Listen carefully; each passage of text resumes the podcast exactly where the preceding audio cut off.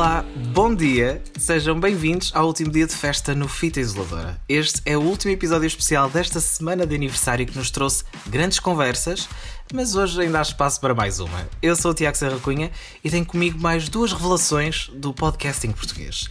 Em primeiro, apresento a Andrea Santos, que já era redatora no Espalha Factos e esteve no Fita Isoladora para comentar alguns temas ao longo do último ano. Bem-vinda, Andrea.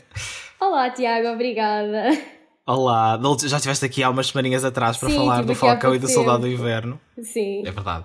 Mas agora estás de volta e for good. Vejo mesmo aqui para o, para o lado do áudio, para o lado da exatamente, força. sim, para o bom lado da força, exatamente. E em grande estreia hoje está a Joana Balsa, acabadinha de chegar à equipa de áudio do Espalha Factos. Bem-vinda, Joana. Muito obrigada. É um prazer Olá. enorme estar aqui. Sinto-me uma estrela. Uau! Ai, eu sinto-me uma estrela por receber assim alguém com tanto entusiasmo. Olhem, entusiasmada com a estreia? Sim, muito entusiasmada para mais uma experiência completamente fora de pé, mas uma experiência que acho que é- vai ser altamente enriquecedora. Ah, vai ser incrível. Então reparem, nós estamos aqui há 1 minuto e 20 segundos e já está a correr que nem, que nem uma maravilha. Portanto, não, podia, não podíamos ter melhor expectativa. Ora bem, antes de passarmos ao tema de hoje, tenho aqui uma perguntinha, assim, uma coisa minimamente fácil e para ambientarmos aqui a coisa, eh, porque nós costumamos fazer sempre uma, uma pergunta da semana, mas isto, como é um episódio especial, trago-vos aqui assim uma coisinha. Costuma-se perguntar o que levavam para uma ilha deserta, blá blá blá blá, mas desta vez é a versão do Grande Irmão. Olhem, se vocês tivessem que ficar fechados num reality show durante meses a fio, numa casa ou numa coisa tipo. Sabem aquela, aqueles desenhos animados que eram a Ilha dos Desafios? Eu adorava esses desenhos animados. Ai, que incrível. Pronto. Se vocês tivessem que ficar assim numa, numa ilha dessas ou numa casa ou qualquer coisa, que coisa ou coisas tinham mesmo de levar com vocês para conseguir sobreviver? Pode ser o que vocês quiserem.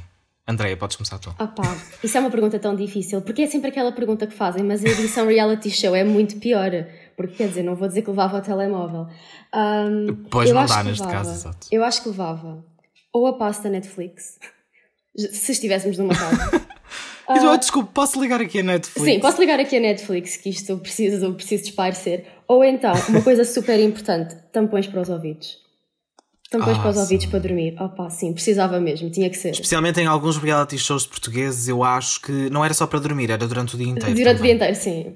Há certas coisas que é preferível não ouvir, de facto. Certo. Joana, e tu, o que é que tu levavas assim para uma casa ou para uma ilha ou qualquer coisa desse Ah género? pá, olha, ficava bem dizer que levava uma fotografia dos meus filhos, não é? Pois não. Ah, não, sim. não vou dizer porque isso desfocava-me claramente do meu objetivo. Trazia a mim o meu lado mais sensível e não podia ser. Nestas coisas não pode haver. eh, tem Claro, que ter a não, é inteligência emocional bastante aguçada. Ah, olha, eu vi a Ana Catarina nesta edição levar umas gotas para se acalmar. E eu acho que era isso, mas em litros. Tipo, daqueles bidões de gasolina. Um balde de gotas. Sim, era isso que eu, que eu, que eu levava. Pronto, olha. Eu sinceramente não sei muito bem o que é que levava, posso responder rapidamente, mas eu acho que uh, vou adotar a ideia da Andrea dos tampões para os ouvidos e acho que eu não sei se podemos, mas eu estou a inventar as minhas próprias regras. No meu reality show eu levava um livrinho ou vários para quando estivesse enervado com aquelas mosquinhas a falar-me ao ouvido, eu ia tipo para um canto qualquer ler ou fazer qualquer coisa desse género. Então eu acho que era a minha resposta. Eu também nunca sei o que é que ia dizer, mas acho que era, acho que era por aí. Bem, e estamos aqui a falar de reality shows na brincadeira, mas é mesmo disso que vamos falar no episódio de hoje, não é, Joana? Sim, senhora. Vamos, vamos, falar, eh, vamos falar então sobre os reality shows. Chegou ao fim na semana passada mais uma edição do Big Brother na TVI. O reality show, com o molde tradicional de vários concorrentes fechados dentro de uma casa, esteve no ar quase um ano seguido, apenas com pequenas pausas entre edições.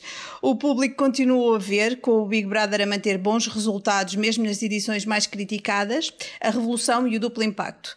Mas há também toda uma mancha de espectadores que se diz cansada deste formato repetitivo. Sim, é verdade. Apesar do domínio do formato com as casas mais vigiadas do país, ao longo dos últimos anos surgiram alguns realities diferentes, com especial foco no amor.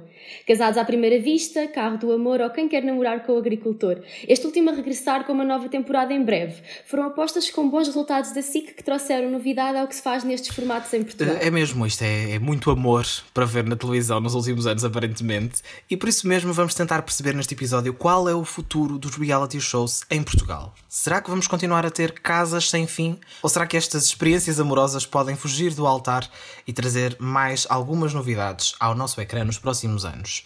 Joana, Andreia, voltamos aqui assim, se calhar um bocadinho ao início da questão. Como vocês diziam, nós tivemos edições sucessivas de realities como o bebê, especialmente neste último ano, nós tivemos quase um ano de Big Brother ali só com pequenas pausas. O que é que vocês acham que correu melhor e pior nestas últimas experiências em Portugal, Joana? Que é, o que é que tu achas que foi assim, que foram assim os pormenores mais gritantes, tanto para o bem como para o lado mais negativo? Olha, um, em termos de, de, pontos positivos, eu acho que uhum. no início tinha tudo para dar certo. O BB 2020 uh, estava a anunciar uma nova era e uma nova fase de reality shows em Portugal quer pelo perfil de pessoas que, que recrutaram dentro do casting, quer pelas causas que cada uma delas defendia e até mesmo pelo próprio envolvimento e interação com as redes sociais. Pá, depois veio o bebê Revolução e veio veio tudo atrás. Portanto, abandonou-se completamente aquilo que era, que era anunciado como uma nova fase de, de reality shows em Portugal, uh, mas e recrutaram-se um perfil de pessoas muito semelhante, recrutou-se para, para o casting. O casting foi péssimo, Sim. basicamente.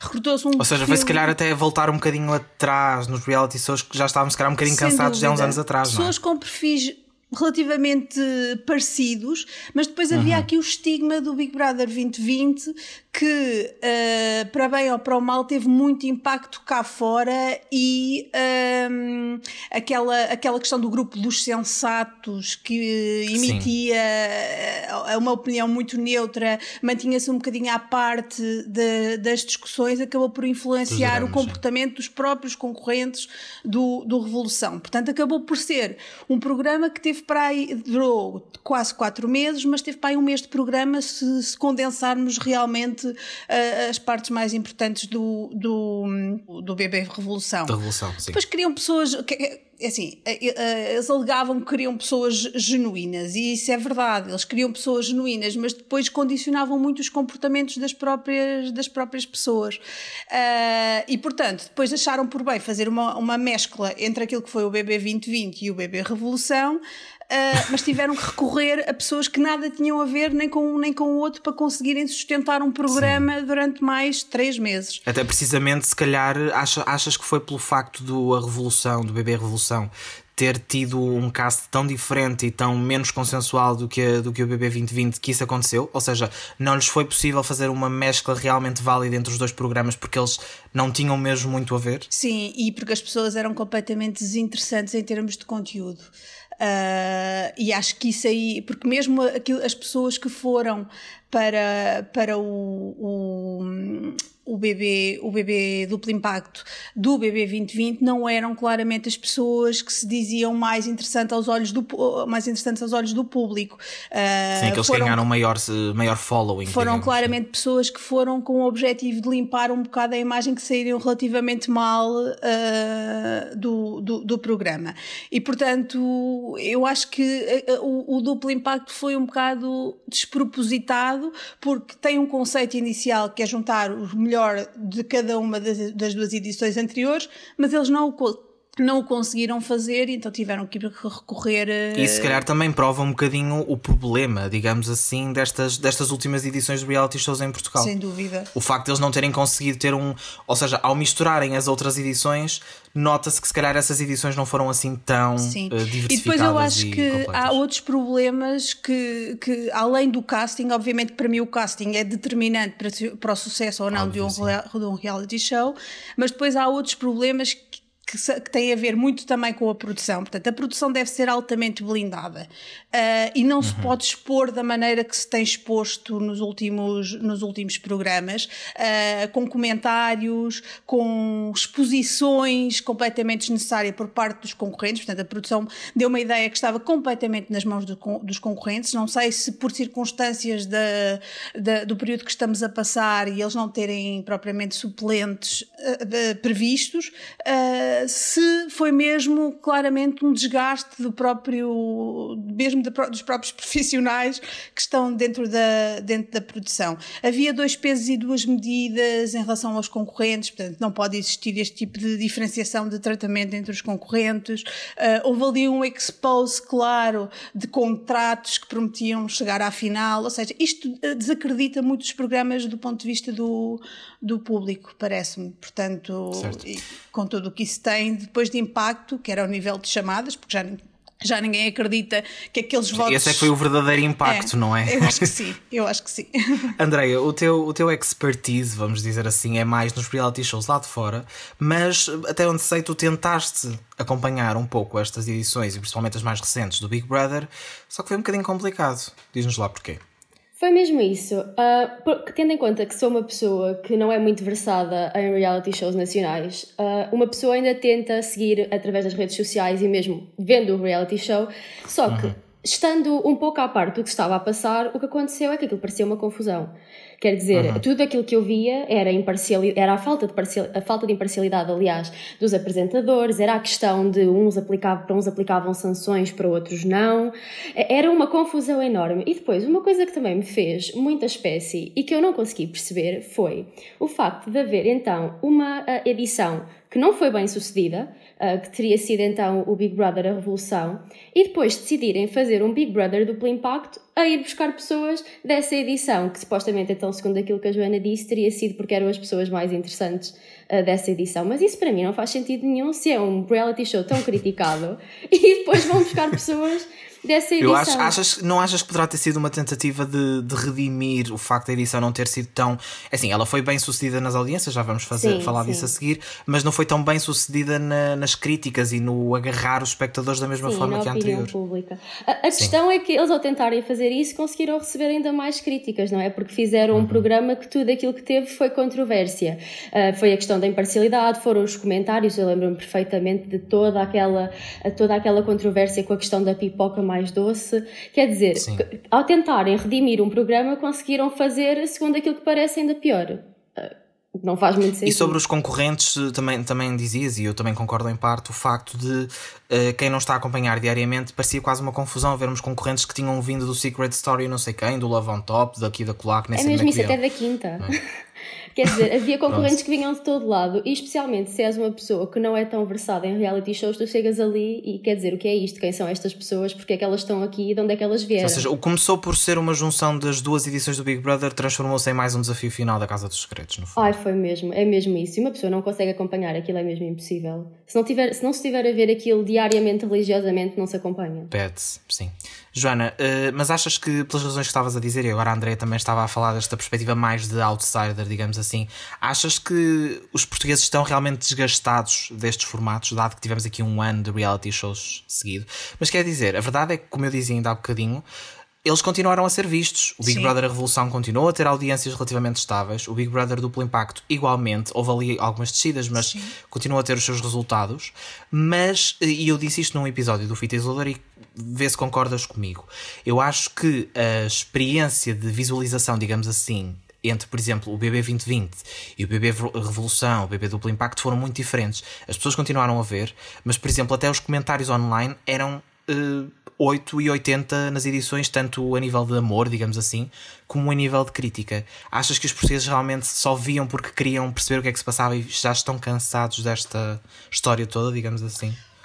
Acho que sim, mas também acho que a concorrência não soube aproveitar bem o momento. Uh, okay. A concorrência, se tivesse uma alternativa forte uh, no, no período do bebê, do bebê Revolução, Uh, eu acredito que o Big Brother uh, tivesse pior, uh, piores resultados. A concorrência não tinha um, uma alternativa real, realmente forte.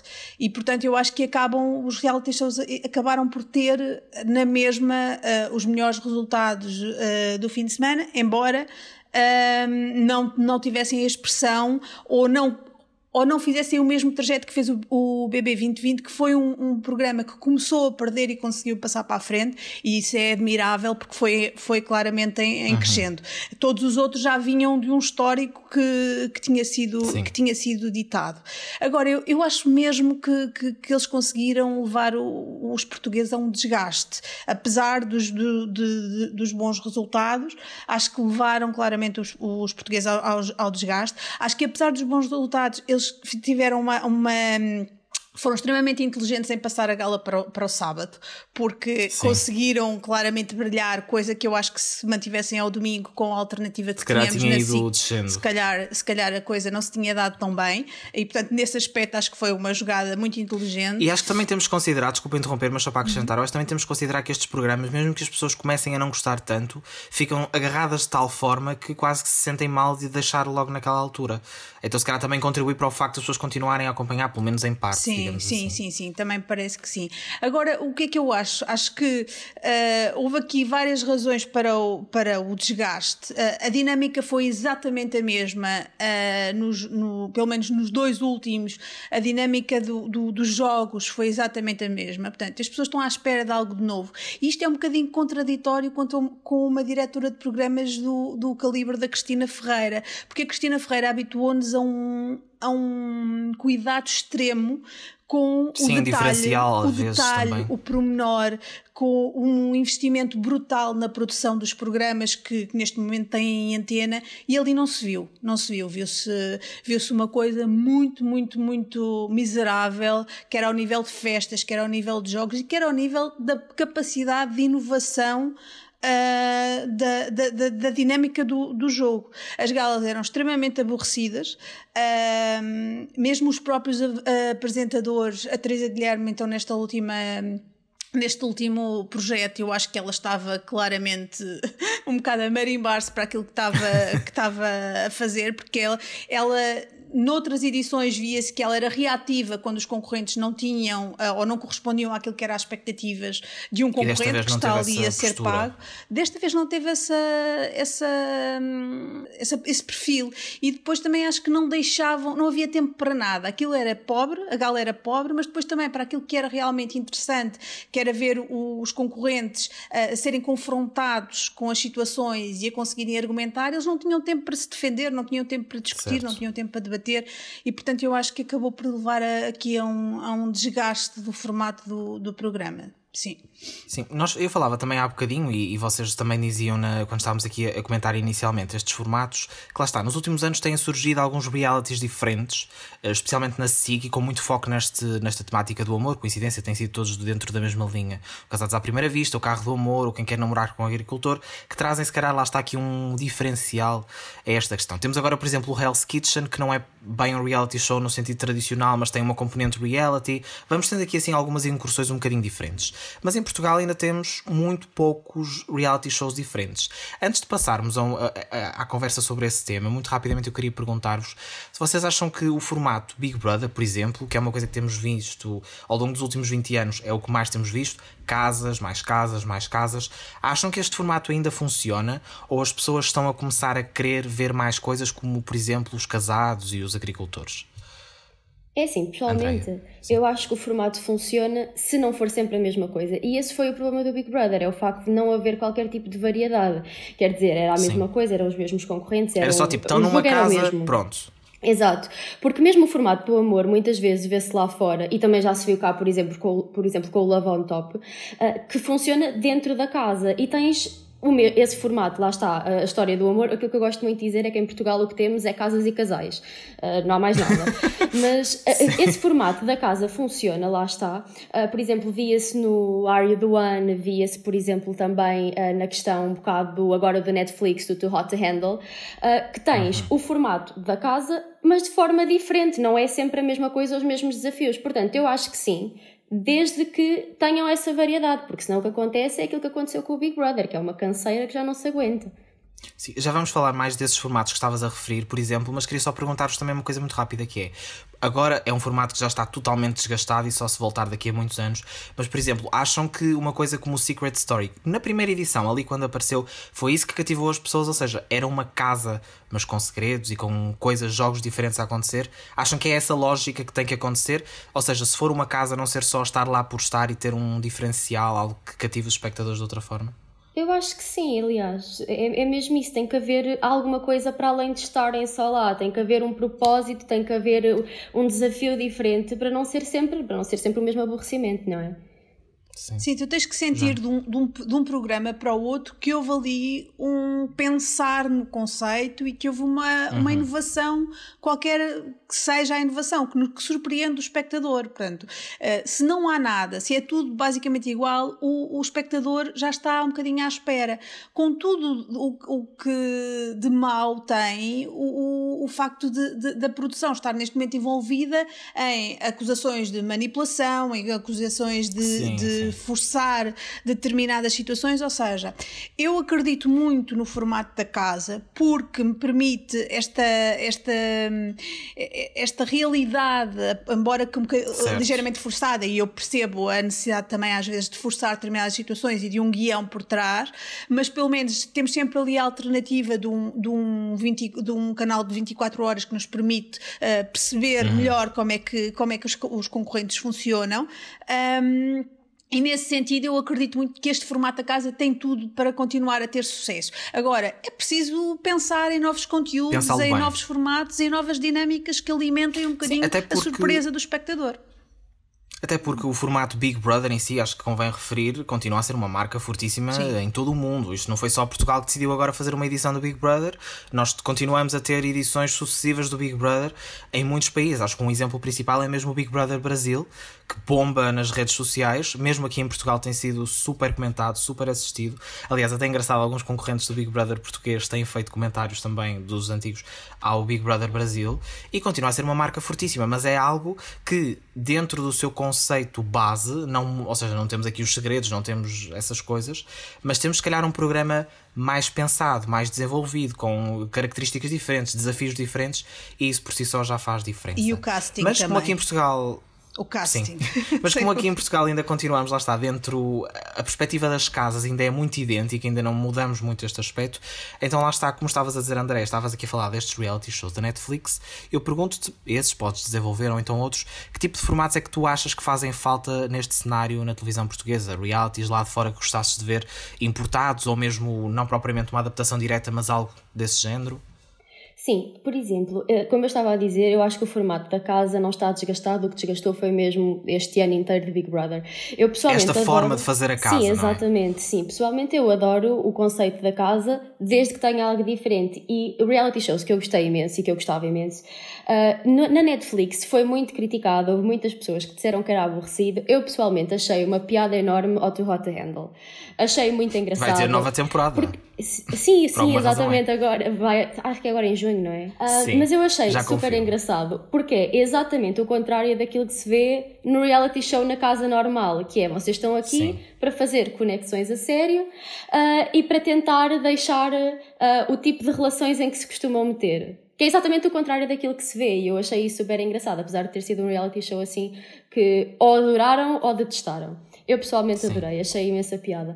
Ou, por exemplo, como eu estava a dizer há pouco, um formato que eu adorei, que adorava e via sempre na MTV, que era o Are You The One. É uma casa, hum. mas tem um propósito em que é suposto tu encontrares o par que te foi feito antes de, de entrares no reality show. E eu achava isso incrível. Porque há, um, há de facto um desafio uh, e algo, um objetivo a que tu tens que chegar. Portanto, eu adorava ver esse tipo Desculpa interromper, mas o Too Hot to Handle é em junho, tinhas razão. Sim, em ah, abril é, é o The Circle. Pronto, que é outra, é outra opção que também tinhas falado. Sim, e o The Circle também achei incrível, porque acho que o The Circle foi completamente diferente. Esse sim foi o reality show mais diferente que eu já vi, porque as pessoas nem sequer estão juntas, é tudo através. É da... ótimo para esta altura. Exatamente, exatamente. Isto agora fazia-se uma edição do The Circle em Portugal, não havia problemas com a pandemia, não havia quarentena, não havia nada, e sinceramente. Eles tentaram incrível. fazer isso com o bebê Zoom, mas. Eh, ah, mas não, Ai, não, eu lembro-me também dessa, dessa, dessa parte do Big Brother, ai que terrível.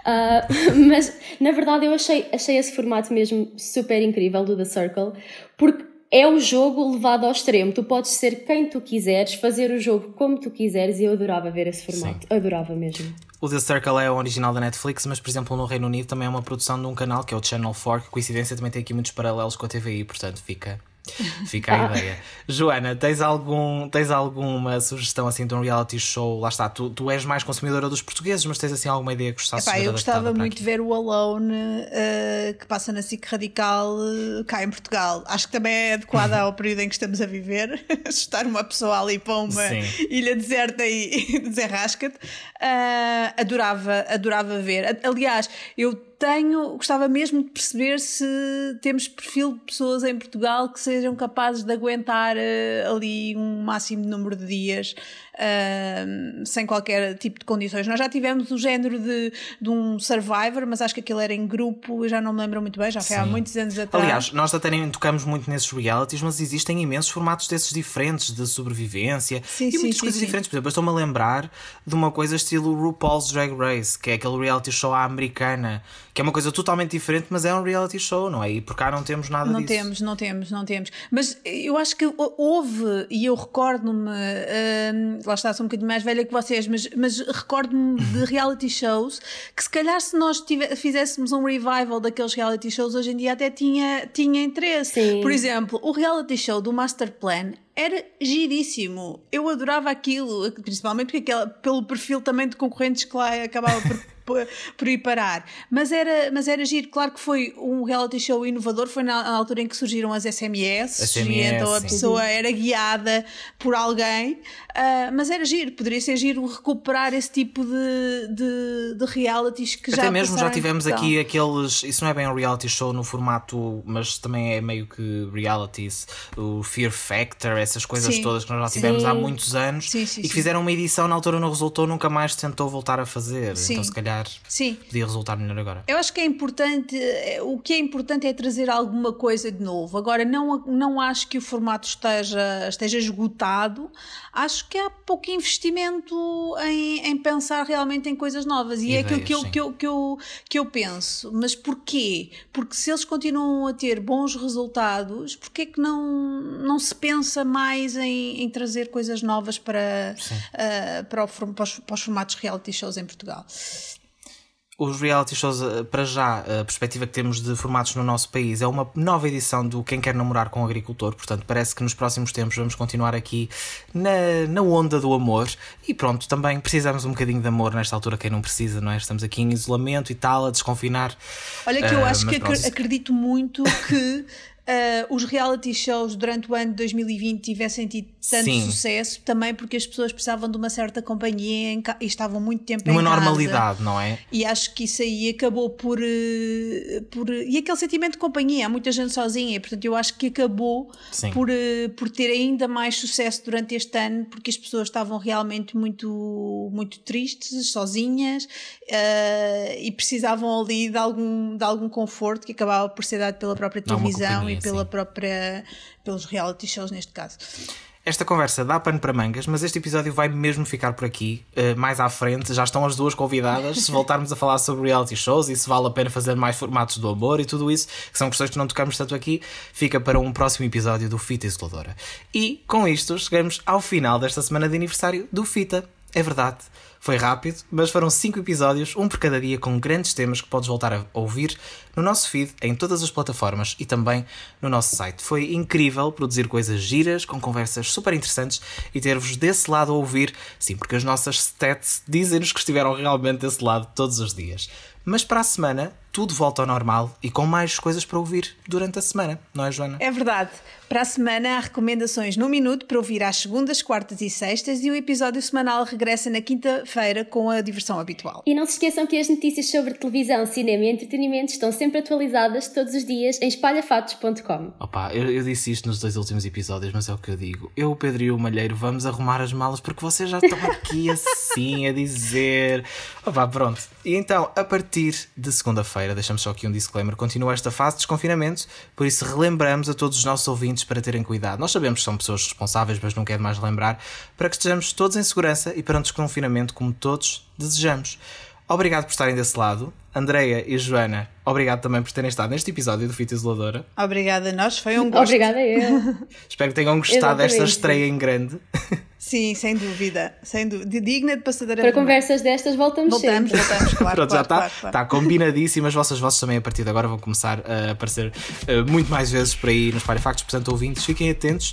Nós então voltamos para a semana com mais episódios, os minutos, tudo o que nós já dissemos. E, claro, só para terminar, parabéns, fita isoladora, pelo primeiro aniversário. Parabéns, parabéns. Parabéns. E então, até para a semana, pessoal.